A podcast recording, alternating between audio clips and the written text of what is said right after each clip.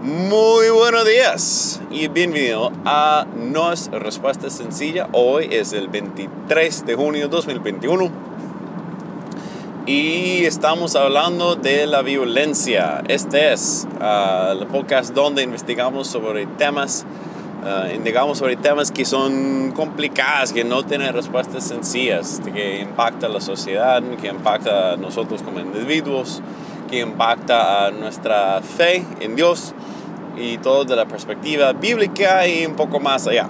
Entonces, pero al final nos fundamentamos sobre las Santas Escrituras.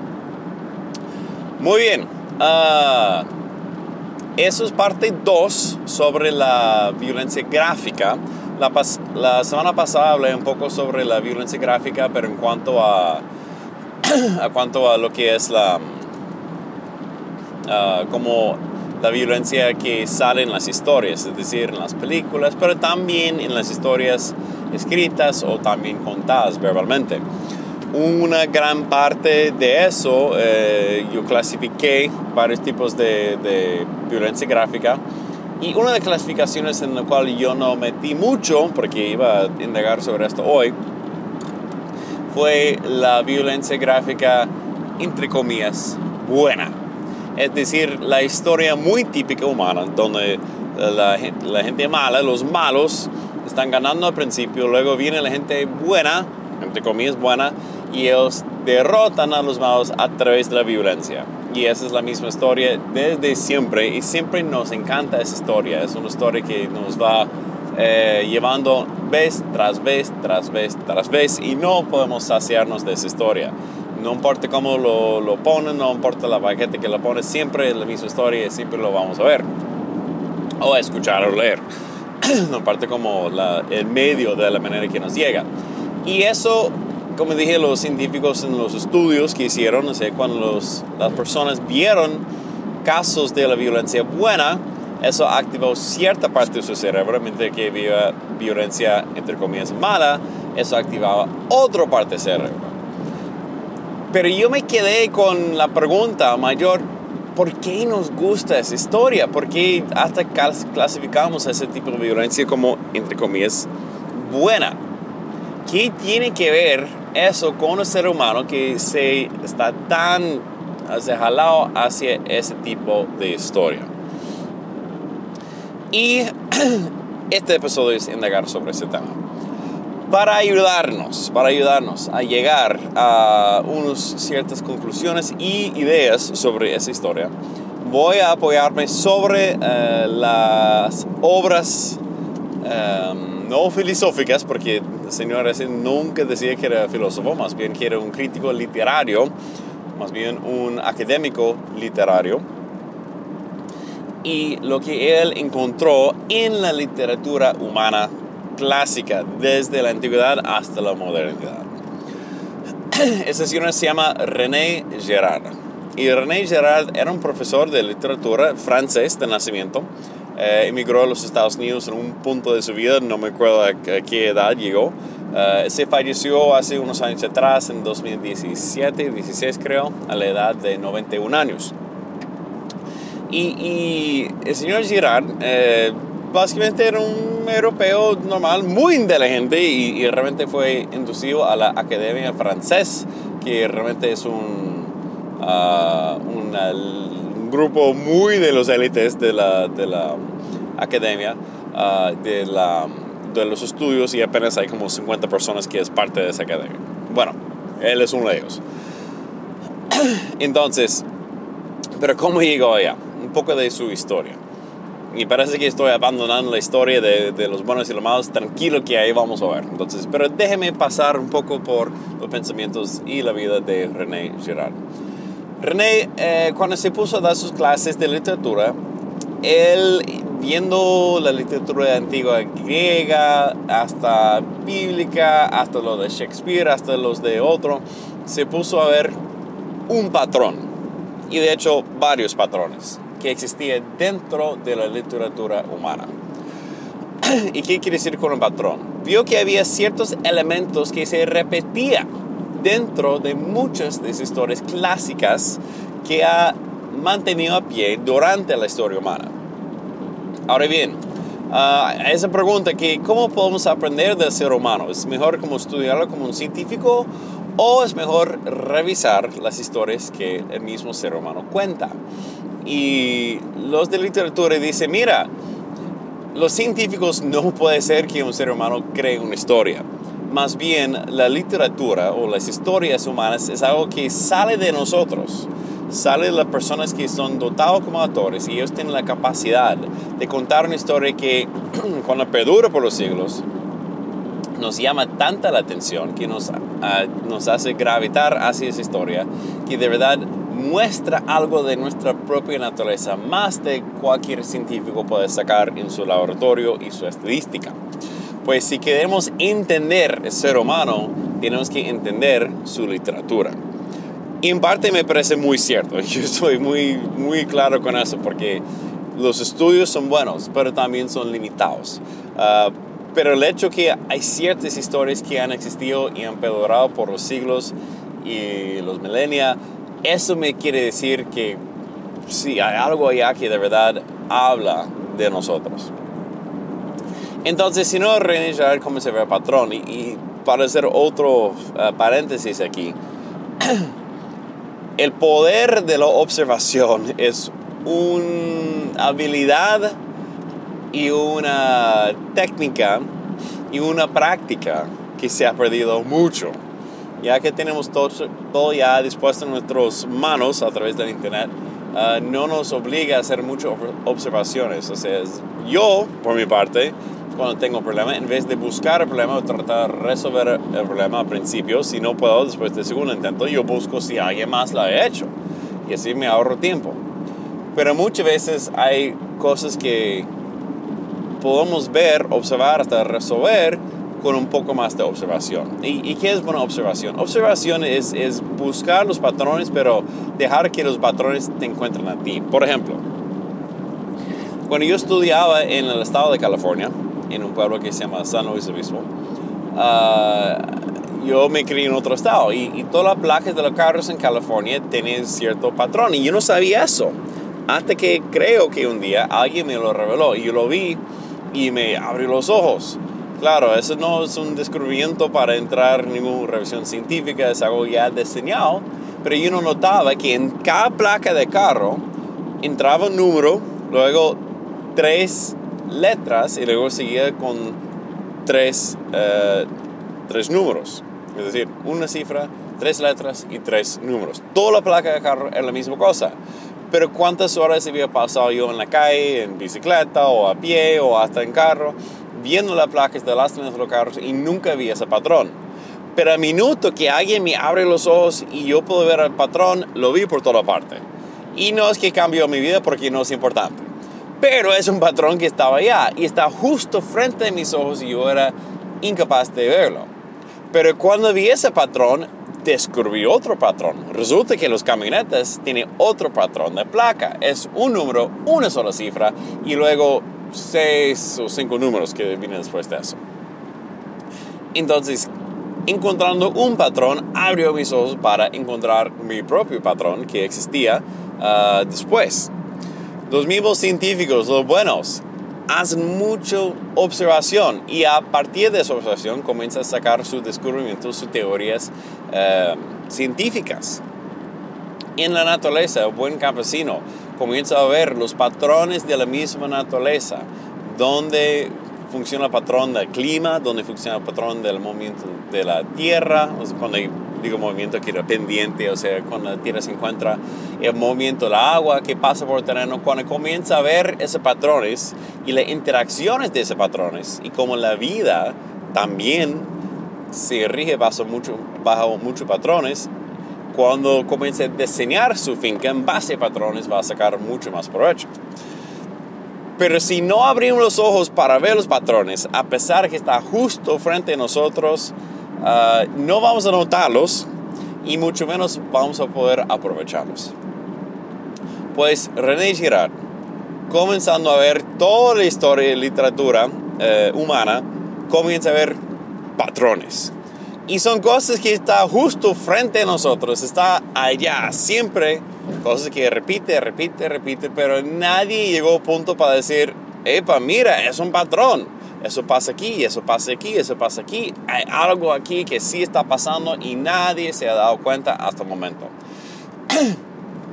y cuando le digo lo que son unos patrones, va a decir que eso es tan básico y tan sencillo, pero como se ha dado tanta la humedad para que alguien lo codificara y que lo describiera, es wow, impresionante. Entonces, Gerard en sí, y, perdón, he leído muy poco de Gerard, pero he visto un poco de, su, de sus uh, de videos de, personas que lo escriben y también de él mismo hablando.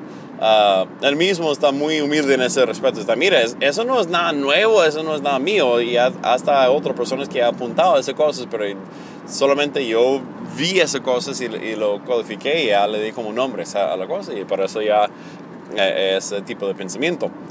Um, otro pausa antes de iniciar, perdón, eh, quiero darle gracias a mi líder de, misiones en, Caracas, Juan Shorak, eh, escritor de varios libros, El Nuevo Día de Dios, que me informó de René Gerard hace poco, hace como un mes. Y, la verdad, gracias a él que, que puedo indagar sobre eso y puedo conseguir la respuesta a por qué nos encantan tantas historias. Muy bien. Um, antes de eso, tiene idea ninguna quién era René Girard. Nunca había escuchado de él y de verdad, mm, sé, no creo que me hubiese importado. Pero aquí estamos. Si comienza a investigar sobre René Girard, la primera cosa que va a salir, el patrón que encontró, es el de los deseos miméticos es decir, los deseos copiados. Y de verdad no voy a hablar de eso en este episodio. Voy a volver a ese tema más adelante para cerrar el capítulo de la violencia porque también nos ayuda a entender muy bien la violencia humana. Um, entonces va a ser como el cierre del capítulo de violencia uh, indagando sobre esos deseos miméticos. Pero por este episodio, donde estoy enfocado en la violencia gráfica, no voy a enfocarme en eso, que es una cosa que persona, cualquier persona que habla de René Girard comienza ya, voy a brincarlo, lo siento, perdón. Si, si quiere dejar de escucharme, pues deje de escucharme, está bien. Um, pero el segundo patrón que comienza a ver René Girard, y, y, es un patrón que también otros habían encontrado, uh, principalmente en un libro de 1885, uh, con el título El ramo dorado, escrito por un académico escocés, Richard uh, Girard comienza a ver mucho en base de esa obra. Ahora bien, esa obra ha sido criticada en los, eh, por la antropología, que no es completo, es insuficiente, que no sé qué, bueno. Eh, pero lo que sacó Girard de eso, sacó unas ideas allá y parece que lo que está diciendo Girard es un poco más completo y, establecido. Um, entonces, Girard inicia no como cristiano, él es, él es un francés y por cultura es católico, pero es un académico más que todo, ese está su interés. Entonces él se pone a ver literatura, comienza a ver patrones, comienza a escribir en base a eso. Una de las cosas que le lleva a su observación es que en casi todos los casos de la historia humana, cultura humana, literatura, historia humana, tenemos un cuento principal y ese cuento es, es, es que es que dentro de nuestra sociedad y antes, y él hablando antropológicamente aquí, científicamente, antes de que la sociedad se inicia, antes que comience la sociedad, antes que comience lo que ellos llaman la ciudad, no la ciudad como la estructura y muros y, calles, pero lo que es la sociedad humana, antes que eso inicia, uh, el ser humano está propenso hacia la violencia uno al otro. Y eso, está, eso es un resultado de lo que él dice, de deseo mimético, pero ahí, ahí vamos después. No obstante, tenemos el problema que siempre estamos en conflicto uno con el otro. Y es posible, sin tener una sociedad, sin tener una estructura, que ese conflicto se estalla en cualquier momento y eso se va en una cadena y realmente es una reacción en cadena donde la violencia se explota de uno al otro. Es decir, alguien roba fulano, fulano ya roba otro y ahora se explota porque todo el mundo está bravo con todo el mundo y eso fue un caos total. Y como eso es problemático, alguien en un momento que otro en la historia, dice Girard, encontró una manera en que nosotros, como seres humanos, grupo, plural, puede encontrar la manera de aplacar nuestra violencia entre nosotros. Y esa manera era que alguien se levantó y dentro de todas las personas que están bravos uno con los otros, encontró a un solo individuo a que decir, este es el culpable de todo. O encontró un grupo pequeño dentro del grupo mayor, una minoría entre la mayoría, a donde decir, este es el culpable de todos nuestros problemas. Y cuando acabamos con ese grupo, cuando acabamos con ese individuo, ahí estamos mejor. Y resulta que salió la primer asesinato de un solo individuo, un solo grupo, donde echamos toda la culpa de nuestros problemas sobre esa persona y acabamos con, es, con él, con ella. Y así había un alivio de los problemas dentro del grupo. Es decir, los problemas que tenemos en común, los problemas que tenemos unos con los otros, toca redirigirlos hacia el culpable, entre comillas, a alguien que escogemos como grupo, como colectivo, y esa ahora es el culpable de todos. Y mientras que todos están de acuerdo que sí, ese es el culpable, ya no estamos peleando uno con el otro, sino estamos unidos en nuestro odio, en nuestro rencor, en nuestro rechazo de ese individuo, de ese grupo, y en el hecho de matarlos, aniquilarlos, acabar con ellos, ya eso nos compra, entre comillas, paz. Nos compra tranquilidad. Nos compra una bondad de vida en que podemos estar tranquilos entre nosotros como grupo porque ya tenemos un enemigo en común y ya hemos acabado con él. Resulta que esa historia se encuentra en casi cada cultura humana. Pero como es complicado siempre estar matando seres humanos, en un momento que otro, alguien dentro de ese ahora grupo unido, que va encontrando personas a que echar la culpa cuando la tensión se eleva, ellos, en vez de ahora de matar un ser humano, encuentra la manera de echar la culpa ahora a otro objeto. Puede ser a un animal, puede ser a otra cosa. Y ahora, en memoria de ese primer asesinato que ocurre, y tranquilo que estoy hablando académicamente, no estoy hablando de escrituras, no estoy hablando de, de algo, un hecho histórico, estoy hablando teóricamente, académicamente aquí. Alguien quiso conmemorar ese primer sacrificio, ese primer matanza, ese primer este, asesinato del grupo hacia el individuo. Y así lo formalizó en un rito. Es decir, que ahora vamos a decir, mira, en vez de matar entre nosotros, personas, vamos a echar toda nuestra atención, todos nuestros problemas, todas nuestras culpas a ese animal. Matamos al animal y así nos compramos otra vez paz. Y para girar, ese es el inicio de la religión.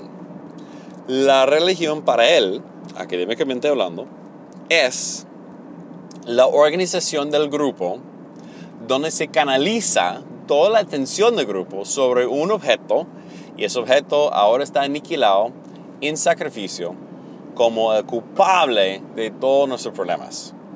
Y así es la única manera que nosotros como seres humanos podemos coexistir y vivir juntos. Porque si no tenemos, si no tenemos ese vehículo donde echar la culpa, nosotros vamos a terminar matándonos unos a los otros y ahí no es una sociedad, sino es individuo contra individuo. Ahora bien, para llegar, cuando él habla de religión, no está hablando de, cristianismo, no está hablando de los musulmanes, no está hablando de los judíos ni los budistas. Él está hablando de cualquier sistema sociológico donde esas características, características existen. Y por eso esa religión puede ser un grupo político, puede ser un pensamiento económico, puede ser este, una religión, entendido por el sentido eh, por la definición típico, puede ser un grupo eh, de deporte, donde se le ocupa siempre al, equipo que los odia. Cualquier cosa que, que cumpla esa función ahora es una religión, porque tiene el efecto de unir el ser humano en masa, en mayor, contra uno solo que es ocupable. Ahora bien, ese uno solo llega a ser lo que es el chivo expiratorio. Y, y eso es lo que suele pasar en la sociedad humana. Buscamos un chivo expiratorio no echar toda nuestra culpa. Así como es complicado a veces hacer el chivo expiatorio a, los humanos, típicamente lo, lo, lo, ritualizamos a animales o otras cosas así. Bien, bien. Ok, con eso entendido, Gerard comienza a ver y como dije, lo está viendo en literatura por toda parte. Ya que reconoce patrón, lo comienza a investigar y ya de hecho está en toda parte. Eso es algo que es básicamente un universal. Se ve en muchísimas obras. Por ejemplo, en el caso de Edipo Rey. No sé si recuerda de esa historia de la literatura griega antigua, pero esa historia que donde sale de Freud, el complejo de Edipo, es la historia antigua griega donde um, el rey un día sale, se encuentra un, forastero en camino, el forastero lo, pide algo, no sé qué, se pone bravo y mata al forastero. Y resulta que regresa a su casa, se encuentra con una mujer y resulta que se casa con ella, se vuelve rey. Pero hay un problema en la sociedad porque hay una plaga, hay un problema, hay un, hay un cosa que está atacando, que está acabando con la paz de la ciudad donde era el rey. Y ahí, tratando de encontrar cuál es el problema, resulta que él es el culpable. Porque el señor que él mató en camino resulta que era su propio papá.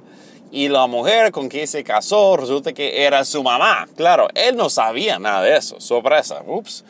Entonces él llega y ahora que está acostándose con su propia mamá, asesino de su propio papá, ahora todo el pueblo está recibiendo castigo a raíz de él. Él en parte es como inocente, pero en parte él cometió esos actos. Y él es su culpable. Y él tiene que morir, o en una versión de la historia, él tiene que sacar los ojos y tiene que salir del pueblo. El minuto que el pueblo ya vota él o lo mata, ahora se quita la plaga. Los dioses están aplacados y ya se quita la plaga entre ellos y ya se pueden convivir en paz. El culpable fue quitado entre ellos. Ahora bien, de ese, de ese libro de Ramo Dorado, eh, Gerard se nota que muchas veces, y hasta en las historias humanas, esa persona que es culpable muchas veces llega a ser un rey, muchas veces llega a ser un dios, muchas veces es un dios que establezca el sistema de sacrificio para que los seres humanos puedan estar unidos. Y eso llega a ser un tema en común entre todas las historias. Y tranquilo, tranquilo, no se preocupe. Yo sé aquí dónde está, dónde está con eso, dónde está yendo con eso. Tranquilo. Um, entonces, ¿cómo se notar eso? Ahora bien, una cosa muy interesante, un, otro paréntesis aquí. La palabra tragedia, como se refería a Edipo Rey, que es una tragedia griega, la palabra griega realmente significa la canción del chivo. ¿Por qué la canción de Chivo? Pues resulta que antes de que salió Edipo Rey, los griegos, ellos tenían sus dioses. Uno de ellos era el dios de Dionisio. Y disculpa que yo estoy recordando mi clase de literatura griega.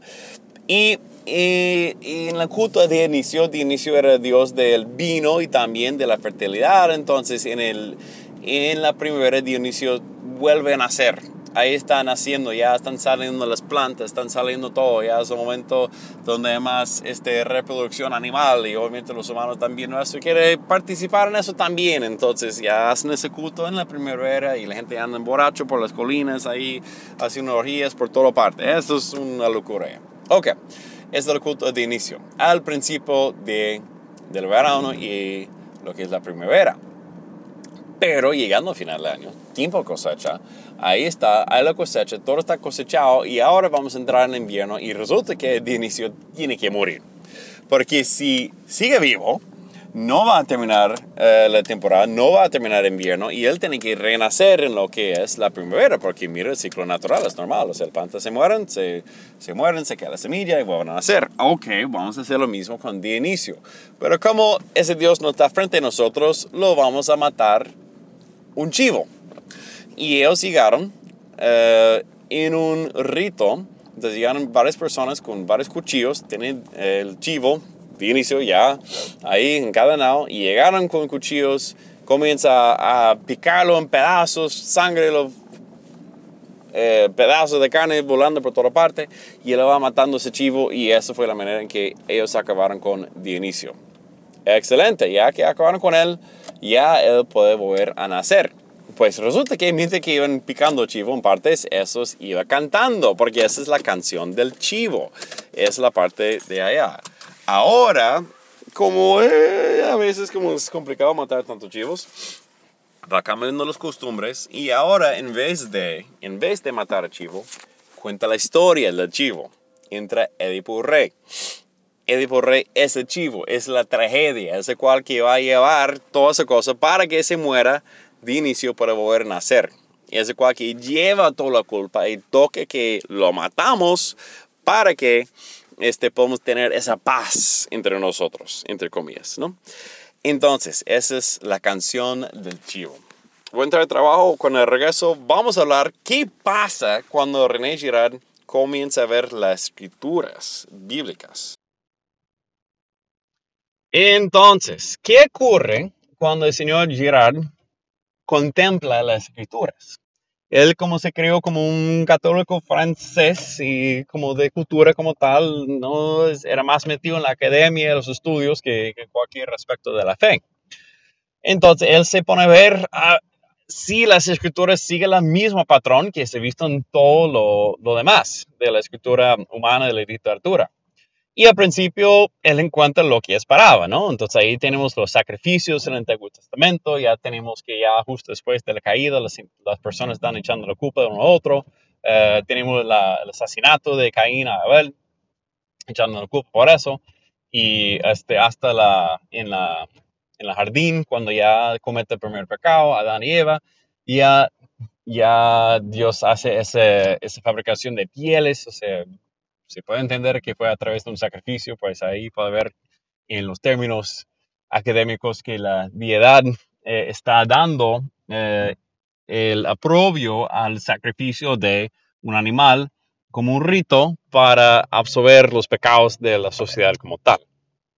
Y así se ve también en la ley, o sea, todos los sacrificios que existen allá.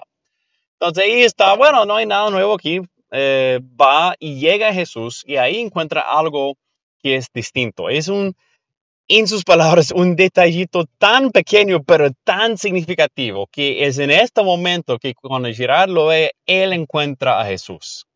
Y él comienza a tener un fe, tiene un, un momento de conversión y ahí es cuando se da cuenta que Jesús hizo, algo totalmente al revés de toda la historia humana hasta ese momento, eh, de toda nuestra, eh, toda nuestra historia. ¿Qué es? En la persona de Jesús, también vemos que eso es el Cordero de Dios. Ahí ve que también eso es un sacrificio. Se ve que la sociedad se levanta, se levanta contra una sola persona, una sola persona, en esa es la persona de Jesucristo. Y todos, todos lo van echando la culpa a él, tanto los romanos, tanto los judíos, tanto los fariseos, tanto los saduceos, tanto los reyes, tanto Pilato, tanto los discípulos que él abandona en el momento de, su pasión y se alejan de él. Todos, él se queda totalmente solo y está crucificado y sacrificado como cualquier otro cuento. Hasta en la parte que él es el mismo rey, es el mismo Dios que es sacrificado, es lo mismo como los demás. Pero ¿cuál es el detallito que es distinto de todas las cosas? Es que Jesucristo es totalmente inocente. Porque en el resto de los cuentos siempre se puede ver que el chivo expiratorio, sea persona, sea animal, de una parte que otra, tiene algo que ver en los problemas del mundo. Es partícipe en los problemas del mundo. en algo se puede ver que sí es culpable, en algo que ver que sí merece ese castigo. Solamente que los demás lo aplica él y así absorbemos todos nuestros problemas aplicando todos a él porque en parte lo merece. Pero Jesucristo no mereció nada de su propio sacrificio. Nada en absoluto. Es un detalle tan pequeño pero tan diferente que ese dice, la historia completa se, se gira alrededor de eso. Porque ahora todas las historias donde siempre se identificaba con la multitud en contra de el chivo, ahora se identifica con el sacrificio. Se identifica con el víctima. Se identifica que ese es ahora el punto de la historia. No de la sociedad como tal, sino del mismo sacrificio del inocente. Y en este caso, el inocente, en el sacrificio del inocente, ahora, en vez de que la culpa se quita de la sociedad, ahora la culpa se echa a la sociedad. Ahora todos somos culpables del sacrificio del víctima inocente. Eso para llegar cambia todo, porque ahora Jesús en su sacrificio, en entregarse voluntariamente, que toma el lugar del víctima sin culpa, él rompe la historia típica del ser humano. Él rompe el cuento que siempre nos contamos uno al otro, que siempre nos, encanta escuchar. Y en eso también rompe lo que es la sociedad por completo, rompe cualquier estructura humana, porque ya como todas las estructuras funcionan en el base de echar la culpa a uno u otro, ya se revela que eso no funciona. Que ese cuento está roto, que ese cuento está falso, que ese cuento no funciona y no es real.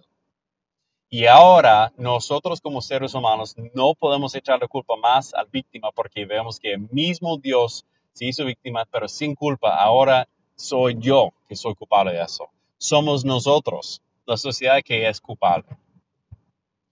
Y en echar la culpa a una víctima no nos quita absolutamente nada. Es solamente en aceptar y creer en Jesús que somos absueltos de nuestros problemas, de nuestros errores, de nuestras fallas, de nuestros pecados. Y ese sacrificio no es que se tiene que repetirse, no es que vuelva un rito donde se, repita siempre, no, no, no, es, fue hecho una vez y para siempre. Y así se absuelve todo. eso parece tan loco, pero cuando comienza a ver, y, la verdad es cuando yo escuché eso, está bueno, y, entonces es algo que, todo el mundo sabemos, está ahí frente a nosotros, lo vivimos diariamente, pero es algo que también nos une, nos, nos tiene unidos, porque sin saber, sin conocer al patrón, estamos llevados por él. Pero ahora viendo el sacrificio de Jesús, en los ojos de cambiar recuento, eso nos libra de todos los sistemas que, funcionan bajo ese cuento. Y cuando refiero a los sistemas, eso es lo que Girard dice a, las religiones. La política, donde un político se levanta, no, todos los problemas de ellos, todos los problemas de él, todos los problemas del de, otro candidato que está, eh, de mi oponente. Todos es culpa de ellos. Mira, ¿qué está haciendo? Está echando el mismo cuento de siempre. Eso no es de Jesús cuando alguien se levanta en la familia, no, todos los problemas de, de, esa persona que está allá, eso no es de Jesús. Cuando en un lugar de trabajo, no, todos los problemas de fulano de tal, porque ese cualquier causa todos los problemas, eso no es de Jesús. Ahora bien, este, es, es, fácil que eso se puede llevar a un extremo, ¿no? Entonces, sí, hasta escuché que alguien preguntó a, a Girard, mira, pero, ¿qué, pasa con esa, esa cosa moderna? Que en el mundo moderno ya estamos siendo afectados de parte de Jesús y eso ha cambiado las cosas, porque ya en, la, vida moderna es muy fácil que una persona toque el papel de víctima. Y como ese papel de víctima se dice, mire, yo soy víctima, pues ustedes me deben todo. Ah, y él dice, mira, eso suena loco, pero primero que todo, el hecho que una persona en la minoría, una persona abusada, una persona que es echada de menos por la sociedad como tal, se puede levantar y reclamar derechos, eso solamente existe gracias a la obra de Jesucristo. No hay otra manera que eso pueda existir. Porque fuera de la obra de Jesucristo, el cuento del mundo va a seguir siempre lo mismo. Pero ya que la iglesia, ya que la persona que cree en Jesús y pone su fe en Él y reconoce que lo que Él hizo realmente destruye ese cuento común, universal que vivimos, ya podemos dar un voz, una voz al víctima, ya podemos escucharle, ya podemos ver la historia desde su punto de vista y no solamente desde el punto de vista de, la mayoría. No obstante, y hay que muy claro en eso, el hecho que la víctima se, se para de pie, reclama y comienza a echar la culpa a la sociedad en total, comienza a echar la, la culpa a la mayoría, comienza a echar la culpa a los opresores, ese tampoco funciona porque es el mismo cuento, pero ahora en vez de, de, de, de que la mayoría sacrifica a la minoría, ahora la minoría sacrificando a la mayoría. Y se puede ver claramente que Jesús tampoco permite ese tipo de cuento. Y él está muy claro que, mira, no hay razón para tratar mal a los opresores. No hay razón para hacer maldad a los que tienen poder en este mundo. Pues se puede ver claramente desde el ministerio de Jesús que Él trata a todos, no por igual, pero trata a todos con amor y con respeto. No importa si sean pobres, si sean ricos. Él emite juicios sobre, sobre los ricos, claro, y dice que hay bendiciones de estar pobre, claro. Pero en sus interacciones como tal, no dice, mira, tú por ser rico ya estás mal. No, no, no, no lo dice. Lo que hace es que, mira, ese rico cuando tuvo fe, uff, excelente, qué bueno. Ese señor que tiene poder cuando actuaba con amor, cuando actuaba con fe, Jesús lo saludaba, lo reconoce y lo bendice. Pues ya no hay manera no hay manera en que podamos echar la culpa a los poderosos ni a la minoría. No funciona echando la culpa a los demás, sino es asumir que uno lleva la culpa, que mi sociedad en donde yo vivo, mi familia, mi pueblo lleva la culpa. Y es solamente a través de Jesucristo que esa culpa ya está resuelto. Y yo tengo que poner mi fe en Él, ahora estoy hablando yo, eh, yo tenía que poner mi fe en Él y no echar la culpa a los demás y no dar apoyo a los cuentos que echan la culpa a los demás, sino que yo tengo que ahora ver cómo el reino de Dios está tomando lugar entre todos para que todos seamos unidos y seamos hermanos y hermanas en nuestro Señor Jesucristo.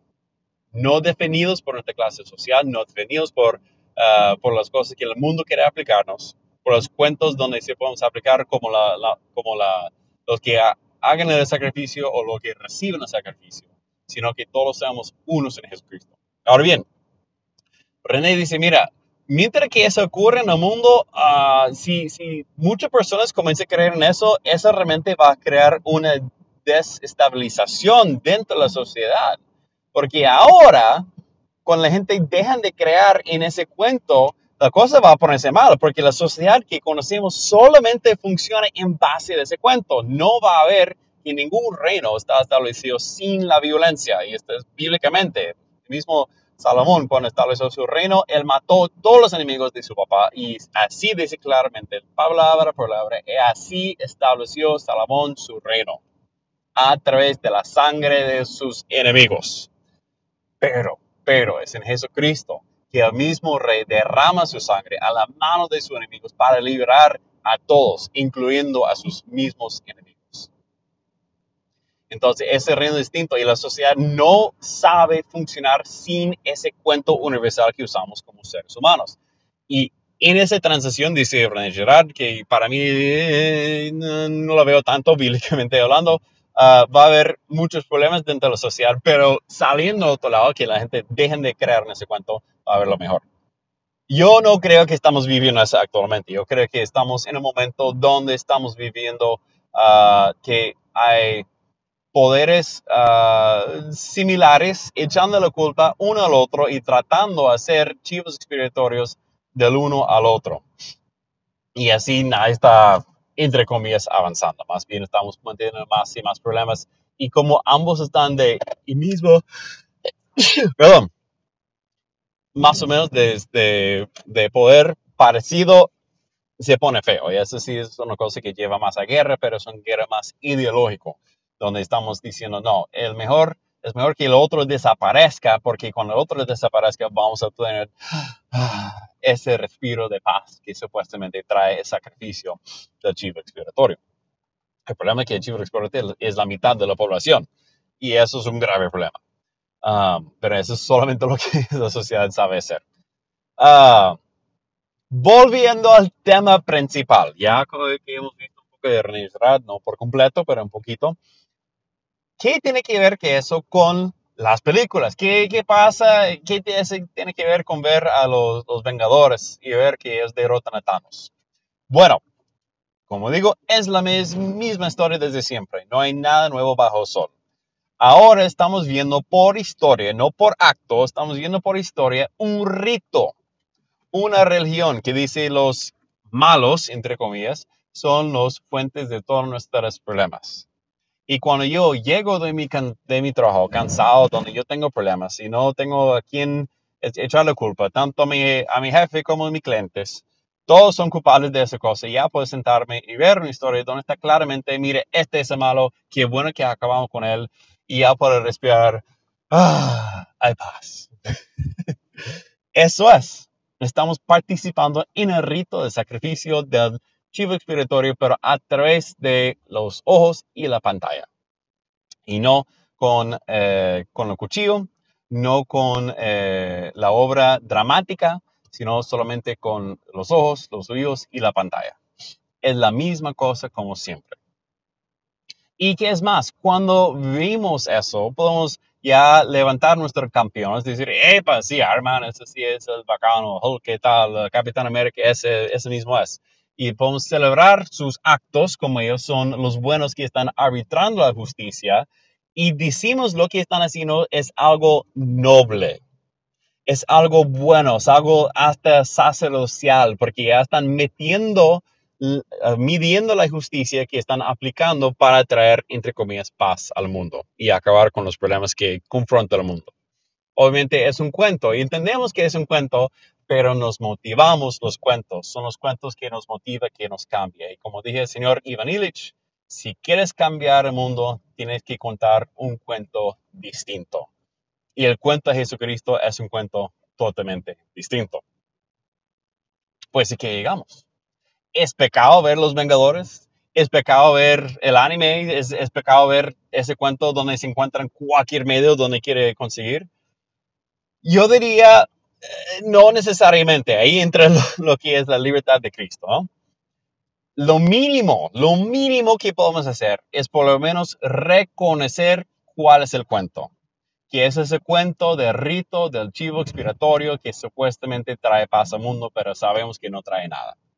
Eso no nos libra de los caminos del mundo, más bien nos mete más profundo en los caminos del mundo, donde estamos, somos los cuales que estamos echando la culpa a los demás. Ah, y eso realmente, la medida que vivimos eso, que entendemos eso, que entregamos nuestro corazón, nuestra alma, nuestras emociones a eso, ya estamos siendo partícipes en ese culto, ese rito. Pues, si usted, señor oyente, señor oyente, es capaz de ver ese cuento y entender, mira, es ese cuento del chivo espiritual, uno se va a perder su, su brillo, Um, y se comienza a aburrir de la cosa. Y hasta mismo Hollywood sabe que la gente se aburre de eso. Y más bien se puede ver películas donde ya no están acabando con lo malo como tal, ya están este, eh, haciendo las aguas un poco más turbidas donde no se nota tanta lo que es lo bueno y lo malo. Que tampoco es necesariamente algo que trae vida, uh, pero por lo menos están tratando de ser un poco más realistas con el cuento como tal hay, hay, que reconocer lo que es. Pero al final, al cabo, ¿qué van a hacer? Siempre van a echar la culpa al malo, entre comillas. Van a encontrar a alguien que sí es el culpable y van a acabar con esa persona o esa entidad y así trae la paz. Pues uno, reconozca por lo que es. Y si usted, señor, señor oyente, señorito oyente, no es capaz, señorito oyente, no es capaz de ver ese tipo de cuentos y no participar en ellos, pues no lo hagas. Es así de sencillo. Es, carne sacrificada a ídolos. Y eso realmente es pantalla sacrificada a chivo expiratorio. Si usted es capaz de verlo y no participar, decir que, epa, eso sí es bueno, está bien. Tiene libertad en Cristo para hacerlo. Pero si es una cosa que te va a dominar, y vas a decir, no, pero mira, mira, es un demonio detrás de esa cosa y no pues no lo hagas, no lo hagas, así de sencillo. Entonces, eso cae sobre usted, por eso no es una respuesta sencilla. Usted tiene que aplicar su propio autojuicio, orarle a Dios, preguntar al Espíritu Santo, Señor, ¿qué quieres que yo haga? Pero una cosa que voy a decir, usted dice, bueno, no, tranquilo, yo comprendo que ese cuánto y yo me lo veo. Lo que le pregunto a ti es solamente una pregunta de volumen. ¿Qué cantidad, hablando de volumen o, cantidades, qué cantidad de historias del mundo, es decir, las historias del chivo expiatorio, estás consumiendo y qué cantidad de historias de Cristo, es decir, donde ya presenta uh, el cuento desde la perspectiva de un víctima totalmente inocente, que realmente solamente se encuentra en los evangelios, ¿qué cantidad está midiendo entre uno y el otro?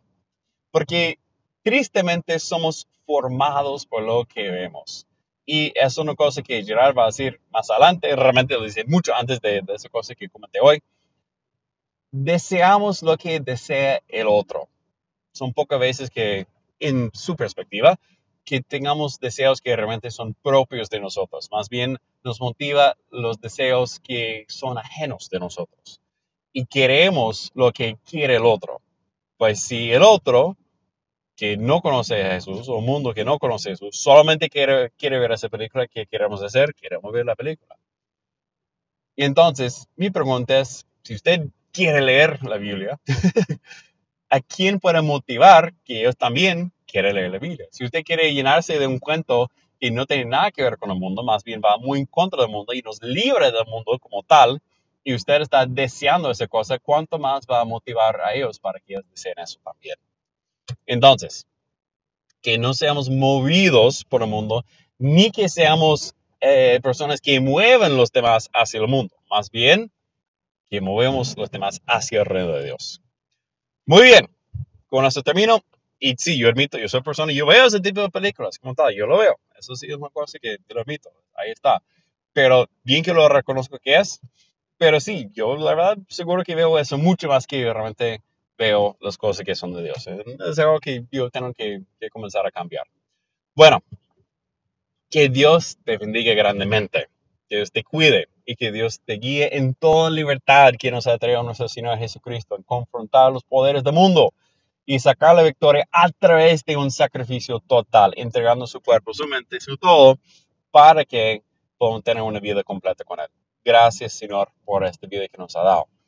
Pues pido que usted, señor oyente, oyente, reciba lo mismo y que pueda estar más cerca de nuestro Señor Jesucristo en todo sentido, siendo libre de eso y que pueda participar en su sacrificio que nos trae y lleva a vida y una paz verdadera. Bendiciones. Nos vemos prontamente. Chao por ahora.